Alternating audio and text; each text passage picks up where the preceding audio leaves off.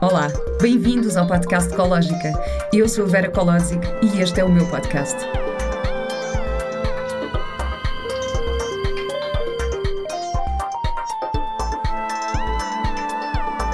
Com o apoio da Pivita.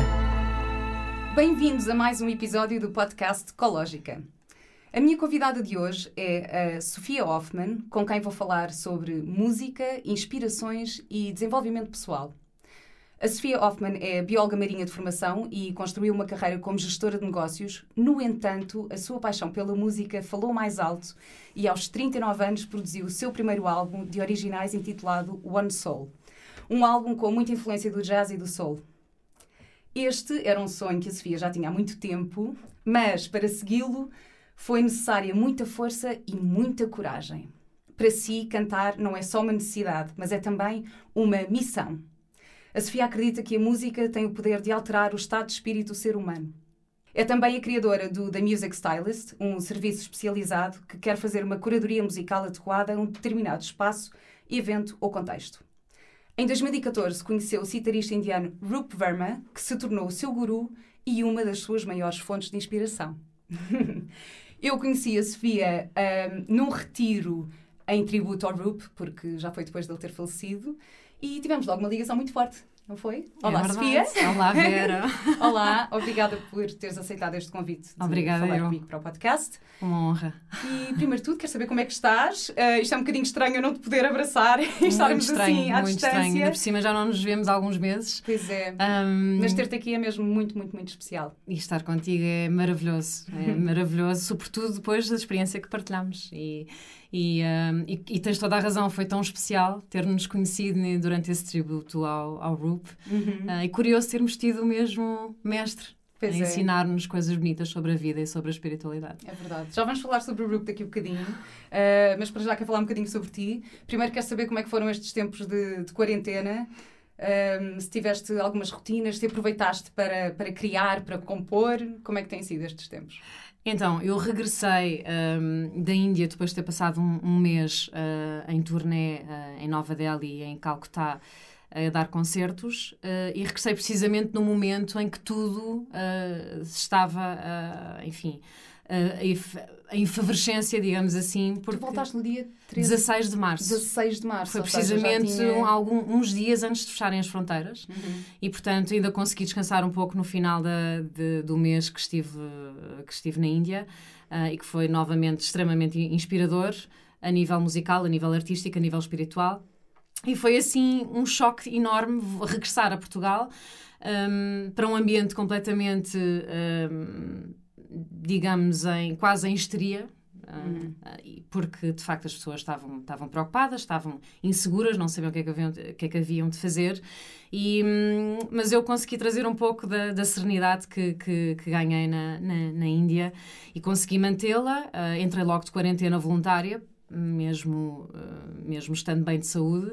E, e, portanto, respondendo à tua questão, estive bem, estive melhor do que aquilo que pensaria estar, até porque estou habituada a estar em casa, mas fez-me imensa falta ver, estar com a minha família, estar com os meus amigos, um, isso sem dúvida. A parte da criatividade e da construção de, de, algo novo a nível da música não foi imediata. Apareceu Uhum. assim a meio da, desta, deste, deste isolamento social e desta, enfim, desta. hum, desta, desta quarentena. E tu tinhas alguma rotina específica uh, de meditação, de exercício físico, de música? Ou, ou demoraste algum tempo a adaptar-te a esta nossa nova. Tinha a rotina da realidade. meditação, uh, que não fazia todos, todos os dias, mas que comecei a fazer quase todos os dias. Exercício físico, uh, sempre que possível, dava a minha voltinha higiênica, entre aspas, como se costuma dizer. Um, a nível da prática da citar, o instrumento que eu, que eu estou a aprender, todos os dias, uh, praticamente, eu toquei citar. Um, a voz uh, ficou assim um bocadinho para segundo plano, mas agora está novamente, já consegui compor um, ou dois temas novos e por isso está a voltar aqui a, a, a chamar por mim. Que bom. Eu queria. Estavas a falar sobre cantar, eu gostava muito de saber o que é que significa para ti cantar e o que significa para ti a música. Quais são os teus, qual é a tua intenção? O que é que tu pretendes comunicar? Então, a música para mim é, é a forma de arte mais universal. Porque se nós pensarmos, isto foi uma coisa que o Rup nos, nos ensinou e, e nos lembrou, relembrou, porque é, é uma coisa tão lógica, mas é, às tantas esquecemos facilmente. O som, a, a voz, que tu também usas uhum. nos teus palcos, é, foi a primeira forma de comunicação e de expressão do ser humano mesmo antes das palavras serem, serem formadas e serem, no fundo, inventadas pelo homem. E, portanto, cantar uh, uh, implica usares a tua voz e, e, uma, e, uh, e, portanto, trabalhares a voz e colocares a voz com notas diferentes e com ritmos diferentes e com melodias diferentes. E, portanto, a música para mim é, acima de tudo, uma forma de expressão daquilo que eu sou. Uhum. E aquilo que eu descobri uh, foi que eu preciso de cantar para ser feliz. E, portanto, a resposta é muito simples. a música, para mim, e cantar é uma felicidade imensa, é uma forma de passar boa energia a, a quem nos está a ouvir. Tu, quando estás, por exemplo, a ouvir o teu cantor ou a tua cantora favorita, às vezes arrepias-te porque ou porque aquilo que ele está a dizer é, uh, ressoa em ti, não é? Identificas-te com isso, ou porque a voz é tão espetacular que, que te faz arrepiar e, e, te faz sentir um momento de felicidade único. E então, para mim, se eu posso dar isso às pessoas, uh, com toda a humildade, uh, para mim isso traz uma felicidade imensa. E tu tens imenso essa, esse cuidado em transmitir sempre uma mensagem positiva e uma mensagem de amor próprio, de amor ao outro. Tu falas muito sobre isso, que, que aquilo que tu, que tu queres comunicar é, é exatamente esse amor.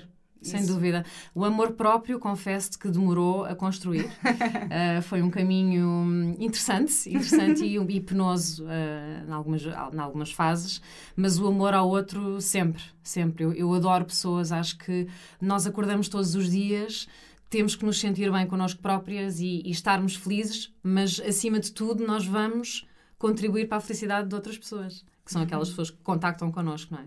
E como é que surgiu esta paixão? Tiveste influência da tua família ou foi algo que te surgiu espontaneamente? como é que como é que descobriste a música. A música? então, eu, eu sempre fui exposta à música desde muito cedo, desde criança. A uh, minha mãe é alemã, então os meus avós traziam. O meu pai era alemão, também temos isso Ai, em comum. Giro, os nossos apelidos, Hoffman e Kolodzik. Kolodzik. Que engraçado, eu não sabia que, que, era alemão também. Nós temos muito em comum, pois temos. então, os meus avós traziam aqueles discos de vinil de, de também para ser exposta à, à, língua alemã, que depois uhum. acabei por aprender como segunda língua materna, digamos assim, e, e sempre ouvi imensa música lá em casa, não só esses, esses discos de histórias infantis em, em alemão, mas também uh, música que o meu pai ouvia, música clássica, uh, e depois tenho a sorte de ter uma tia brasileira e, portanto, Vinícius de Moraes, Tom Jobim, tudo o que tu possas imaginar da melhor uh, eh, MPB, música popular brasileira, eu fui exposta a isso e tive esse, essa sorte enorme. Depois comecei a tocar flauta com 7 anos, como nós todas, como to, acontece com, com, todos nós na escola primária. Eu cheguei a tocar flauta transversal, por acaso, mas foi durante... Sim, que é mais bonito para não... É lindo, mas foi pouco é, tempo. É um, por acaso, é um som pena, mais bonito. Tenho pena de não ter seguido. explorar isso. Pois é, por acaso devia tentar voltar a pegar a flauta. Olha, agora tens tempo, tens pois tempo é. isso. Aulas online. E pronto, e depois mais tarde um, conheci uma professora de guitarra clássica com quem aprendi durante quatro anos, o Walter Lopes, e em paralelo a Maria do Rosário Coelho, que foi professora de tantas atrizes, tantos atores, tantos, tantos jornalistas, tantos cantores e, e que foi a primeira pessoa a introduzir-me à, à, técnica vocal. E também estive com ela durante quatro anos. Uh, depois em Itália, uh, com, a, com uma grande cantora italiana de jazz, também com a Maria João, a grande Maria João do jazz em Portugal, também foi minha professora. E. Hum, e pronto, e depois veio a citar. Mas, no entanto, tu tinhas uma profissão em paralelo, portanto, a música não era a tua primeira ocupação e houve um momento da tua vida em que tu decidiste, não foi bem largar tudo, mas despediste-te para, ter, para teres mais tempo. Estou-me horrores. Para teres mais tempo para a música. E eu queria-te queria -te fazer algumas perguntas sobre isso. Como é que a força que é preciso e a coragem que é preciso para de repente largares, se calhar, uma, uma profissão que te dá algum conforto, alguma estabilidade financeira. Algum para não dizer muito. Exato. Como é que, em que momento da tua vida é que tu decidiste, não, eu não posso mais uh, ignorar esta paixão e tenho que levar isto avante? É uma boa pergunta.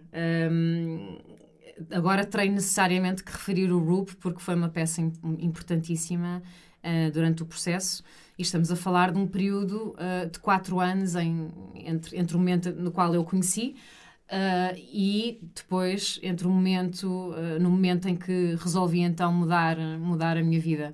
Acho que temos que explicar um bocadinho quem é o Roop, porque estamos aqui a falar muito sobre ele. Porquê não explicas aqui, tu? Vou fazer aqui um pequeno à parte, só para as pessoas saberem de quem é que estamos a falar. Aliás, tu conheceste-o primeiro do que eu. Eu conheci o primeiro do que tu, é sim. Verdade. E o engraçado é que nós as duas só nos conhecemos. Eu fiz uh, dois retiros com o Roop e depois fiz o terceiro uh, retiro, que foi onde te conheci. Exatamente. Já o Roop tinha falecido. Em com... 2017, 2017, setembro de 2017. Exatamente. Foi quando com... nós nos conhecemos. Exatamente. com a Tracy. E o Roop, é, ele era um citarista, uh, compositor e professor de música clássica indiana. Foi discípulo do Ravi Shankar que é uma pessoa que, que, muita gente conhece. Portanto, quando se fala em cítara, toda a gente pensa no Ravi Shankar. Que é o pai da Nora Jones e da grande Anushka Shankar, que é hoje em dia uma grande citarista também. Exatamente. E o Roop foi discípulo dele e, hum, como resultado da sua música, muitos têm experiências profundas de paz e cura. Ele praticava Nada Yoga, que é a ciência e prática de meditação através da ressonância e da vibração e através da sua música nós podemos elevar-nos a, a, a, estados de consciência uh, muito profundos. E foi essa a experiência que nós tivemos nos retiros porque ele, sem dúvida. ele tocava portanto isto não eram retiros de meditação em que em que temos um grupo de pessoas em silêncio a meditar não. O grupo sentava-se e tocava para nós durante horas a fio e, e, a ressonância, a vibração que, que ele criava com a música provocava em, em nós todos um, um estado de, de, de paz. Tranquilidade, serenidade. Sim, e, e de deixar ir. E de autodescoberta. Exatamente. E de, e de tudo isso. E eu, entretanto, estive a fazer um bocadinho de pesquisa sobre isto, e isto é uma coisa que, que hum, a música clássica indiana tem, porque eles acreditam que cada tom tem uma ressonância específica que, tem, que provoca hum, mudanças energéticas no nosso corpo. Portanto, a música do Rup era muito baseada uh, nesta, nesta teoria. Sem e dúvida. pronto, acho que agora já podes dizer a influência que o Rup teve em ti nesta mudança, quando tu decidiste dedicar-te à música e, e, e, dar este passo. Sem dúvida. Um, e, e, eu estava a ouvir falar e estava a pensar o que é que quem nos está a ouvir, o que é que estará a pensar neste momento. E, e, posso dizer que eu era a pessoa mais cética, porque, ó Vera, eu nem sequer meditava antes. Eu sabia lá meditar, achava, aliás, que não, que não, não conseguia e que não valia a pena. Pronto, confesso que, que, que parti com este ceticismo para um retiro, para o qual fui praticamente arrastada, uh, no bom sentido. Ah, como... isso é engraçado, porque eu ia, ia perguntar-te se tu já tinhas curiosidade, sei lá, em meditação, em. Ah, tinha, em, mas em... tinha sempre pela música, curiosidade sempre pela uhum. música. Aliás, pela, já tinha ido à Índia em 2012 e tive algum contacto com o Ravi Shankar, com outros artistas também, porque andei a passear pela Índia e pronto, e fui ouvindo. Mas eu nunca tinha meditado e, portanto, achava que era uma loucura ir agora três dias para, para a comporta. Como tu estás a dizer, ficar fechada numa sala uh, com pessoas que eu não conheço lá nenhum e, e eu que até acho que sou, considero-me bastante sociável, mas pronto, quer dizer, não, e, e nessa altura até estava a passar por uma fase má, mas depois o meu amigo insistiu tanto e disse: não, não, porque esta meditação é com música. E eu, ok, pronto, já me está a fazer mais sentido, então deixa lá ver o que é que é. Fui ler e pronto, e de facto pensei, eu vou. Se alguma coisa correr mal, vou para a praia, faço as refeições com eles. E, portanto, eh, houve qualquer coisa. E depois a, a nossa querida Maria João Maria Viana, um, que, que, no fundo era a pessoa que, que organizava, e ela própria também, também Tem, é, também é mestre de meditação, forte. exatamente. Ela era o braço direito dele. Ela depois acabou por me ligar e ela disse-me, oh, Sofia, uh, se, se, está a sentir. Uh, que, que, se calhar deve vir, venha mesmo, porque eu acho que, que vai gostar. Pronto, e tudo aquilo às tantas começou-me a fazer sentido. O meu amigo, entretanto, acabou por não ir, imagina. Portanto, eu fui sozinha para, para, para um sítio que não, não conhecia ninguém. E foi tão engraçado. Porque... Mas estes retiros também têm, têm uma particularidade, porque não são aqueles retiros em que nós estamos, ou seja, nós temos aquele momento de meditação em que estamos connosco próprios, e, mas depois também temos uns momentos de partilha. De convívio, a hora exatamente. da refeição, que tínhamos aquela alimentação maravilhosa vegetariana, exatamente. mas podemos estar a fazer uma partilha sobre aquilo que. A, a, a, experiência que tivemos e aquilo que descobrimos e as descobertas que fizemos. E isso era super bonito, portanto, não era não é um retiro assim super isolado, havia essa abertura. Nós tínhamos momentos de música, porque o Rup também tocava a música mais meditativa Exatamente. para estes momentos, mas depois também tinha a música, outro estilo de música que era também o que ele tocava mais em concertos, e havia muito esse espaço. Portanto... Sem dúvida. E depois ele falava, quer dizer, nós podíamos falar, ele, ele falava imenso sobre determinado assunto. Um, e, e, depois nós podíamos até colocar questões, e essas questões, depois, tal como tu estás a dizer, eram, eram depois o debate dessas questões era continuado nas salas uh, onde jantávamos e onde almoçávamos uhum. e onde convivíamos. E, então foi o grupo responsável por. Uh... responsável uh, dedicar-se à música? Um, por acaso é engraçado, eu ontem estava, depois nós temos conversado um, um, um pouco um, no âmbito da preparação deste, deste, desta gravação, uh, eu estava a pensar que ele sempre me dizia para eu, para eu manter o meu trabalho. É engraçado. Hum. E que era arriscado e tudo mais, mas no fundo, ele, ele quando eu lhe disse que queria aprender a citar, um, que, é um, que é o tal instrumento indiano, uh, uh, enfim, que tem, é um que tem vários anos, que era um instrumento que, que ele tocava e que tem uma sonoridade maravilhosa. Um, eu acho que ele próprio queria um, e fe, fez-me fez-me comprometer-me com a prática da música ao longo da minha vida. Uh, sem nunca, porém, me despedir. Pronto, mas isso era, era. Ele próprio também fez esse caminho, não é? Ele próprio também teve um trabalho, penso eu, e o filho dele, o Arjun, que hoje em uhum. dia também me ensina, também fez esse percurso de uh, gradualmente ter menos horas de trabalho, no trabalho aquilo que nós chamamos normal ou mais, mais uh, enfim... Uh, convencional, tá? Convencional, exatamente. um, porque, de facto, ó Vera, é um risco. A arte é um risco. Sim. tu, tu constróis a tua sorte e podes até ser muito boa, mas podes também nunca vingar e podes também não ser tão boa e podes ter sorte e até teres o teu momento, mas uh, ser artista, sobretudo em Portugal, tem muito que se lhe diga. Uhum. E portanto, uh, o caminho que eu comecei a fazer com o RUP foi não só na música, mas sobretudo a nível de olhar para dentro, olhar para mim e pensar o que é que eu ando a fazer todos os dias nesta vida. Hum. Como é que eu estou a acrescentar valor à sociedade? Portanto, e a achas própria. que o RUP te ajudou a encontrar o teu propósito? Ah, sem dúvida nenhuma. Ele deu umas ferramentas, ele deu-nos ferramentas, uhum. porque eu sei que também teve, Sim, teve. um impacto uh, significativo na tua pessoa. Aliás, ele teve impacto em qualquer pessoa com quem ele tenha privado, eu acho. Um, e ele, e ele mostrou-me que, que, que, podíamos olhar para o mundo de outra forma. Uh, ensinou-me, ensinou no fundo, uh, o caminho do desapego, que é tão difícil, não é? Porque todas nós gostamos de de viver bem, de estar bem. Uh... E foi isso que tu sentiste quando te despediste essa primeira vez para poderes. Foi... Ou seja, tu tinhas um, um, trabalho a tempo inteiro Sim. e tinhas uma paixão muito grande pela música, mas ainda faltava dar aquele passo. Sim, um trabalho de atenção que eu adorava. Uh, Sim. Porque eu, eu tenho esta característica de uh, todos os projetos que eu começo, começo, uh, de, faço-os de corpo e alma e dedico-me a 100%. Uh, e tenho que acreditar muito no projeto e foi um projeto que eu acompanhei desde que ele foi eh, começado, iniciado há, há uns, agora vendo bem, há nove anos atrás, e, e uh, um projeto muito especial para mim, mas a música já me acompanha desde toda a vida. E eu nunca, uh, nunca me atrevi a pensar sequer que poderia ser artista.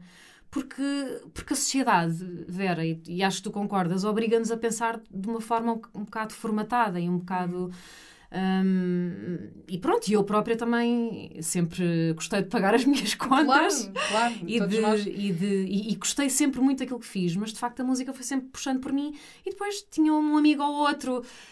Mas também, dizer, Sofia, quando Sofia. arriscaste, arriscaste logo assim a 100%, porque sim, tu, tu sim. decidiste sair, de, ou seja, não saíste totalmente do trabalho, mas disponibilizaste para trabalhar part, em part-time. Sim, sim, sim. Mas tu decidiste produzir o teu próprio álbum sozinha. Mas podia não ter acontecido, não é? Decidi isso também, na, na altura comecei a trabalhar, eh, aliás, já tinha o álbum, o álbum pronto quando comecei a trabalhar com a, com a, com a minha agência, com a Uguru. Um, mas, mas sim, Vera, foi um tiro no escuro.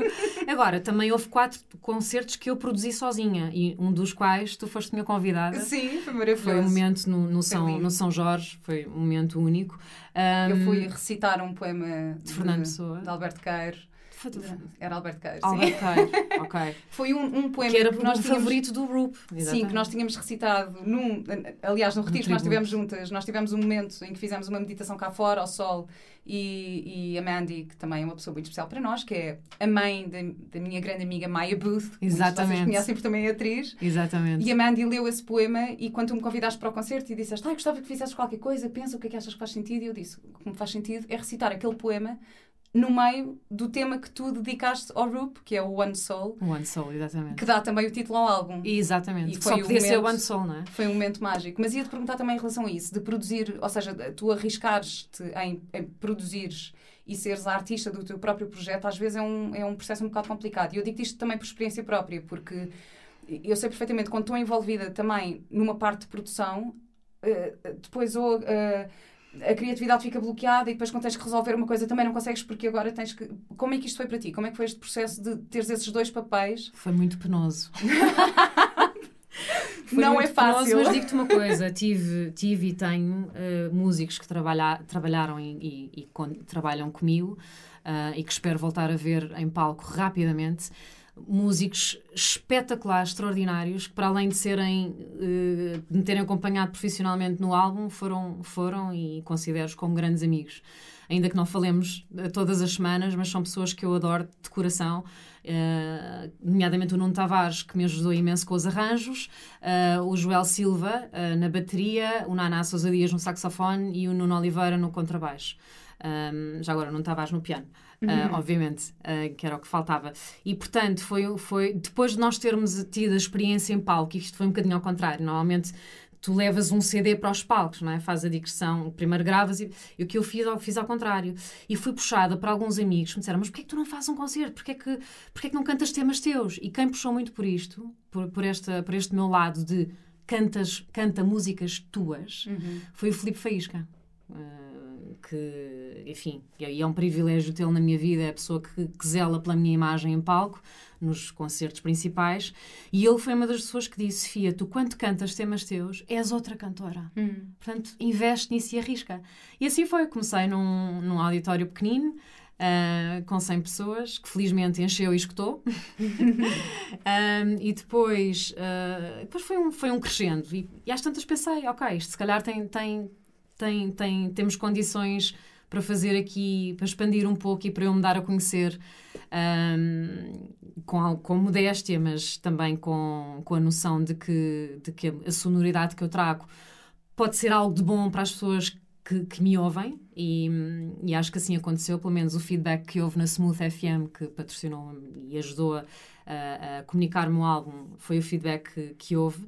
Um, mas a parte de estúdio foi muito penosa, porque de facto foi a primeira experiência de passar horas em estúdio e, e lá está, eu estava muito preocupada e com o tempo de estúdio que eu, que eu tinha disponível e, e que poderia também. Um... E que isso às vezes é um bocado complicado quando, é. Quando tu assumes um papel de, de produtora e de artista no teu projeto conciliar as duas coisas às vezes é um bocadinho, é um bocadinho difícil. Sem dúvida, sem dúvida. Depois estive doente no meio de, de, de, uma das gravações, enfim, foi. Mas tive uma ajuda enorme, depois também a nível da, da, da, da edição e tudo mais. O Naná ajudou, o Naná tem imensa experiência. E o Joel também deu uma, uma ajuda e, e portanto. Um, nasceu um primeiro bebê, que é este álbum, e, e pronto, e, e acho que correu bem, correu bem. Uh, Hum. Eu acho que também uma mensagem que eu gostava de passar é, é, é esta tua força em arriscar, em seguires o teu, em seguires o teu sonho. Tu seguiste o teu sonho e, e, pronto, mesmo com as dificuldades que possa haver, quer dizer, de certeza que tu não te arrependes de nada.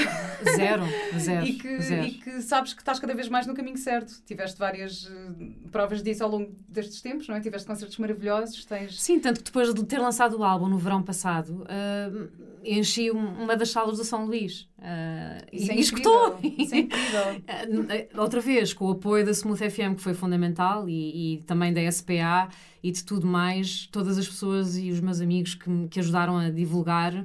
Um, não, não tenho palavras para agradecer, mas, mas acho que foi um bom reflexo do, do investimento que, que, eu, que eu fiz a nível de tempo e dedicação e que valeu toda a pena.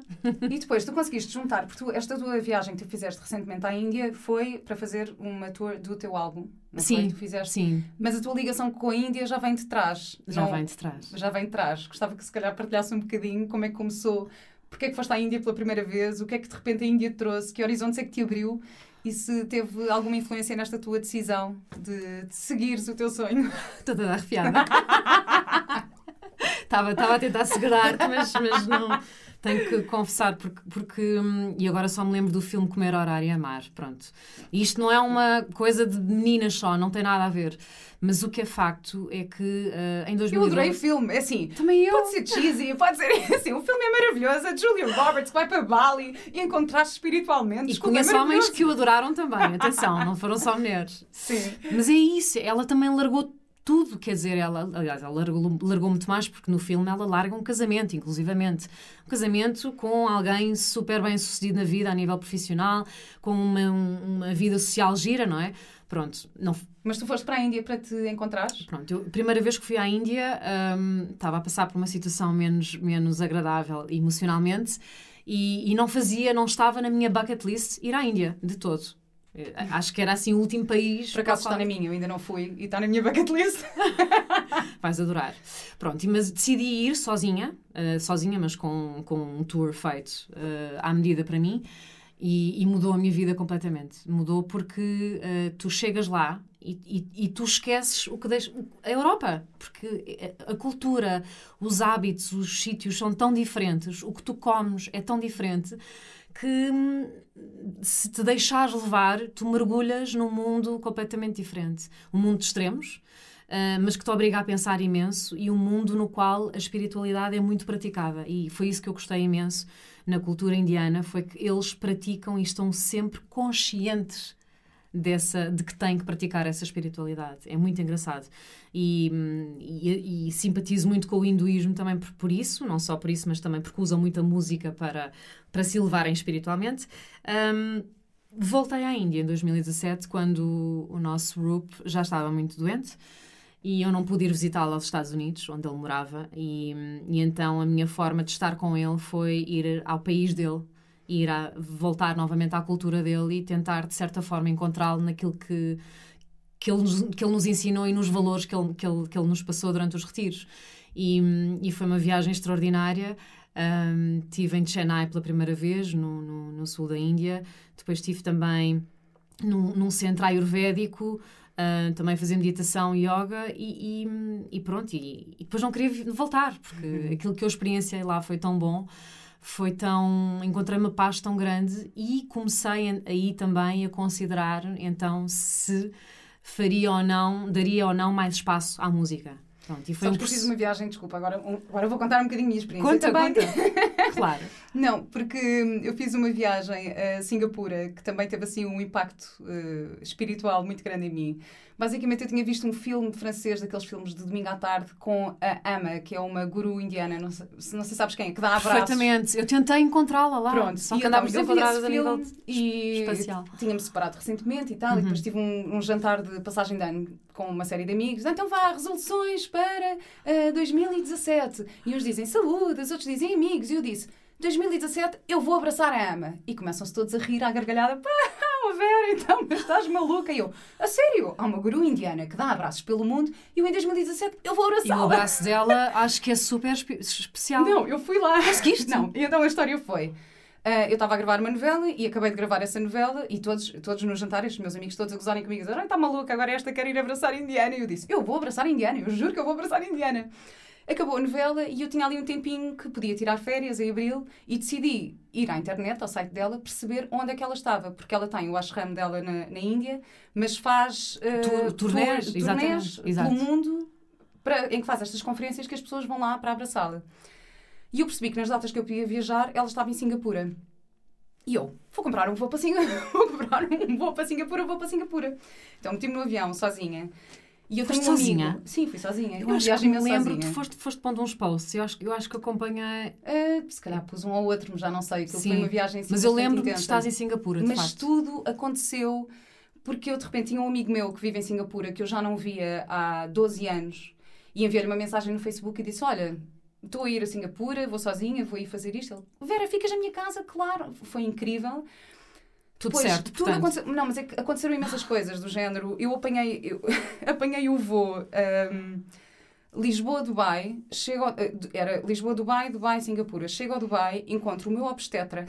Ou seja, Estás a brincar. Sim, o meu obstetra, portanto, que é um, é um senhor com quem eu me dou muito bem, eh, que é o Dr. Pedro Martins, pronto, que basicamente me viu parir Portanto, ele trouxe o Mateus ao mundo. Aliás, Isso fui eu que o trouxe, mas ele só apoiou. Encontraste-o em Encontrei-o no Dubai. Ah, no doutor, Dubai, no Dubai. No Dubai, então, para onde é que vai ele? Vou para Singapura, eu. Vai para Singapura, eu também vou para Singapura. Espetacular. Então ficámos juntos no aeroporto.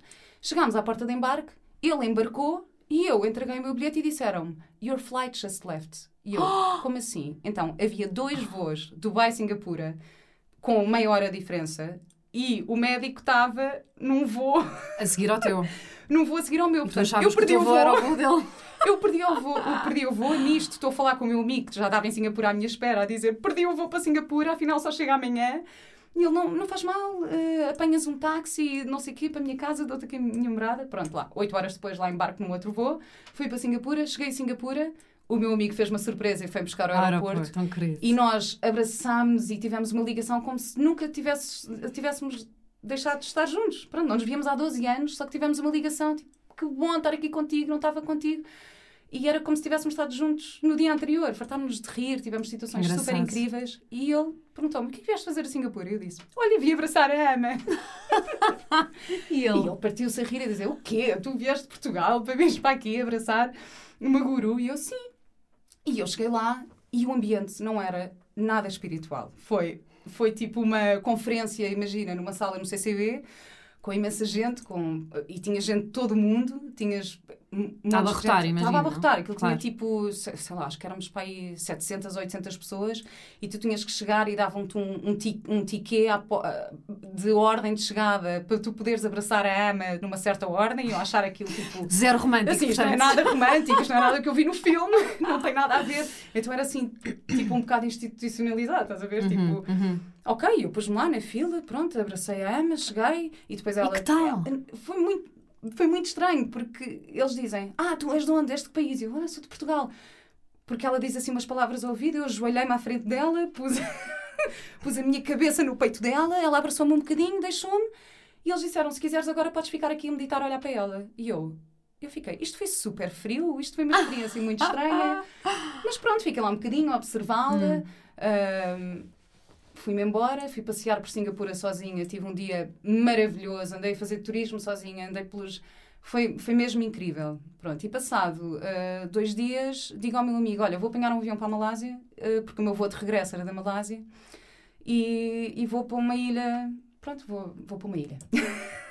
Mas espera aí, do- estou morta de curiosidade. Tu sentiste alguma coisa depois do, a- do abraço? Eu tô- ei, ah, ok. Esta história é um Pelo menos o bocadinho dia a longa. seguir correu lindamente bem. Não, o dia, assim, o próprio dia correu bem, mas eu A pensei, seguir bom, teres dado o abraço, pronto. Mas há um bocado aquela expectativa, tipo, Sim, claro. ah, mas mudou a minha vida e de repente. e de facto mudou, mas não foi naquele momento. Foi uns dias mais tarde, eu fui para, um, para uns bangalôs sozinha numa praia deserta, em que basicamente havia o dono do bangalô, uma voluntária e eu. Ahm, e esses bangalôs não tinham pôr do sol porque estavam virados para o outro lado. E eu pedi ao dono do, do, do resortzinho para me acordar, disse: Ah, acorde-me por favor quando for o nascer do sol. E então, dia seguinte, eu acordo, está assim: Vera, sunrise, sunrise.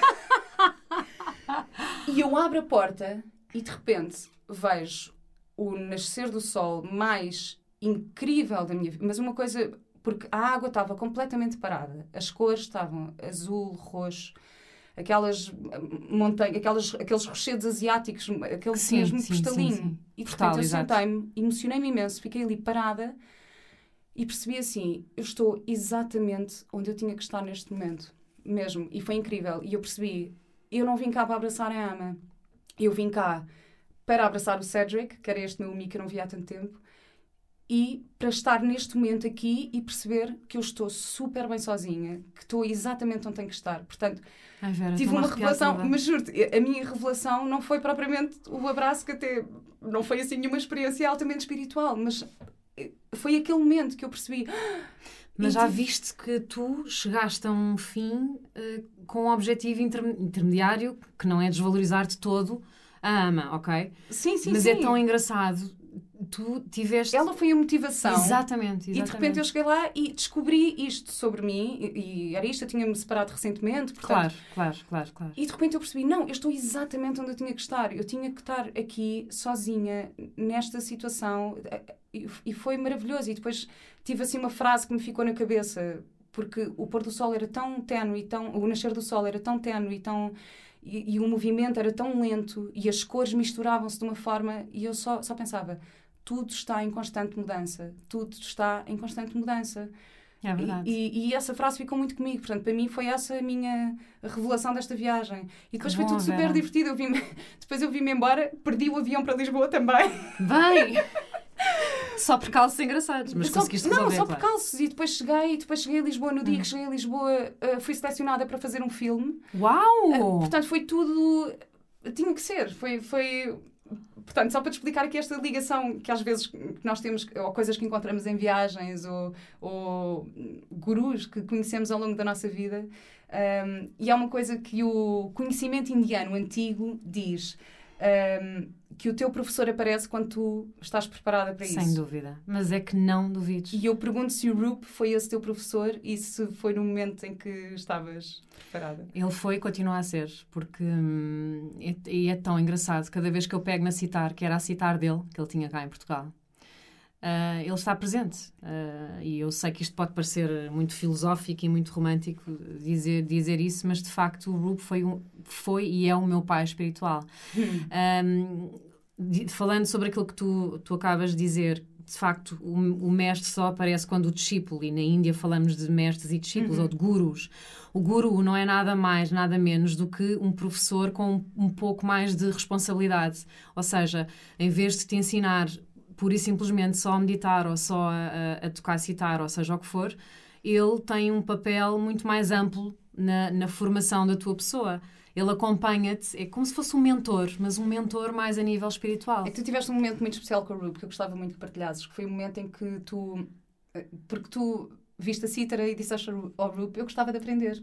Sim, eu comovi-me imenso a primeira vez que o ouvi tocar e que fechei os olhos. Lá está, a experimentar a meditar pela primeira vez. Estava assim meia, enfim, chegada, chegada cá atrás na sala, porque se corresse mal, levantava-me com pezinhos de lã e ia-me embora. Mas nós mas... lá tínhamos liberdade para, para isso, acho que nunca Pronto, mas eu não queria... Tipo... Aliás, havia momentos em que nós adormecíamos, porque às tantas estávamos ali há três horas a ouvir...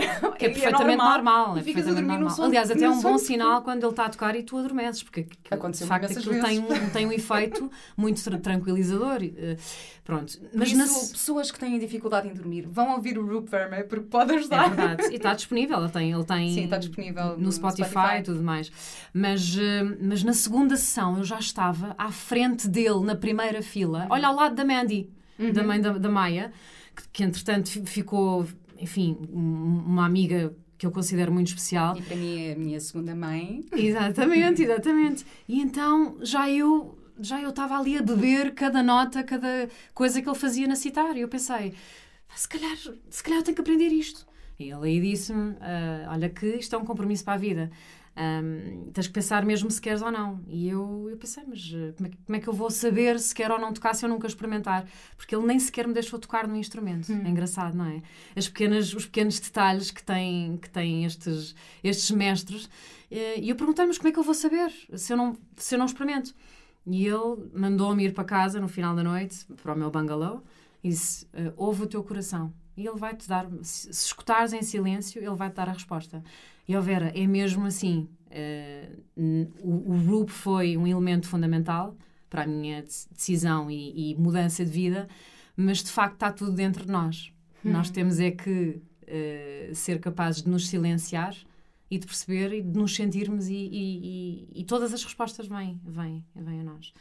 E pessoas como a Ama, como o Rup, são, fazem toda a diferença, mas um, fazas parte do caminho. Eu, por acaso, ia-te fazer essa pergunta. Ia-te perguntar que conselhos é que tu tens a dar um, para, as, para que as pessoas possam ter uma vida mais positiva e a seguir os seus sonhos sem medo, que foi o que tu fizeste. Uau! eu conselhos não sei se dou, mas, mas aquilo que eu posso dizer é, e, e por experiência própria, um, é mesmo uh, nós estarmos atentas a nós próprias. Eu sei que é super desafiante por exemplo, para quem é mãe, ou, ou pai, obviamente, falo tanto para, para, para senhores como para senhoras, um, mas, mas temos que dedicar, nem que sejam cinco minutos uh, do nosso dia a nós próprios e a escutarmos, a ouvirmos, a percebermos o que é que nós andamos a fazer. Um, podia, poderia dizer meditem, e, e vou dizê-lo na mesma, porque de facto a meditação é uma forma de nós nos escutarmos e de estarmos em contato com a a nossa meditação não é só ficar fechado de olhos, ficar, Nada disso, não é nada nada disso. disso. Às vezes podem ser coisas muito simples, é um bocadinho estar atento. E tu meditas também. Sim, sim, mas, mas eu tenho perfeita noção que para muita gente não resulta, ou pelo menos não no termo formal da palavra. Mas há várias formas de Mas meditar. há várias formas há de meditação guiada. Às ah, vezes pode ser só durante a refeição estarmos atentos ah, ao simples gesto de, de cortar qualquer coisa, levar à boca, mastigar, comer. Isso já é uma forma, uma forma de meditação, que é o estar atento, Estás consciente. estar consciente daquele momento. Exatamente, E não, não tem que exatamente. ser um momento formal de fechar os olhos e respirar e não sei o quê. Às vezes podem ser coisas muito simples. É Mas acho que isso é um conselho maravilhoso. Nós temos aqui uma surpresa preparada. que tu, tu- Pronto, a primeira música, a tua primeira composição em cítara É é muito recente, chama-se Two Souls. Exatamente. E nós vamos disponibilizar esta música maravilhosa da Sofia, agora neste podcast. Espero que gostem. Antes disso, só tenho uma última pergunta para ti, que é qual é a tua ecológica de vida? Uau! Esta não estava à espera.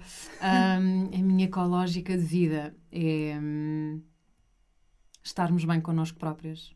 Porque se estivermos bem connosco próprias, hum, também vamos conseguir estar bem com os outros e rodear-nos daquilo e daqueles que, que nos fazem felizes.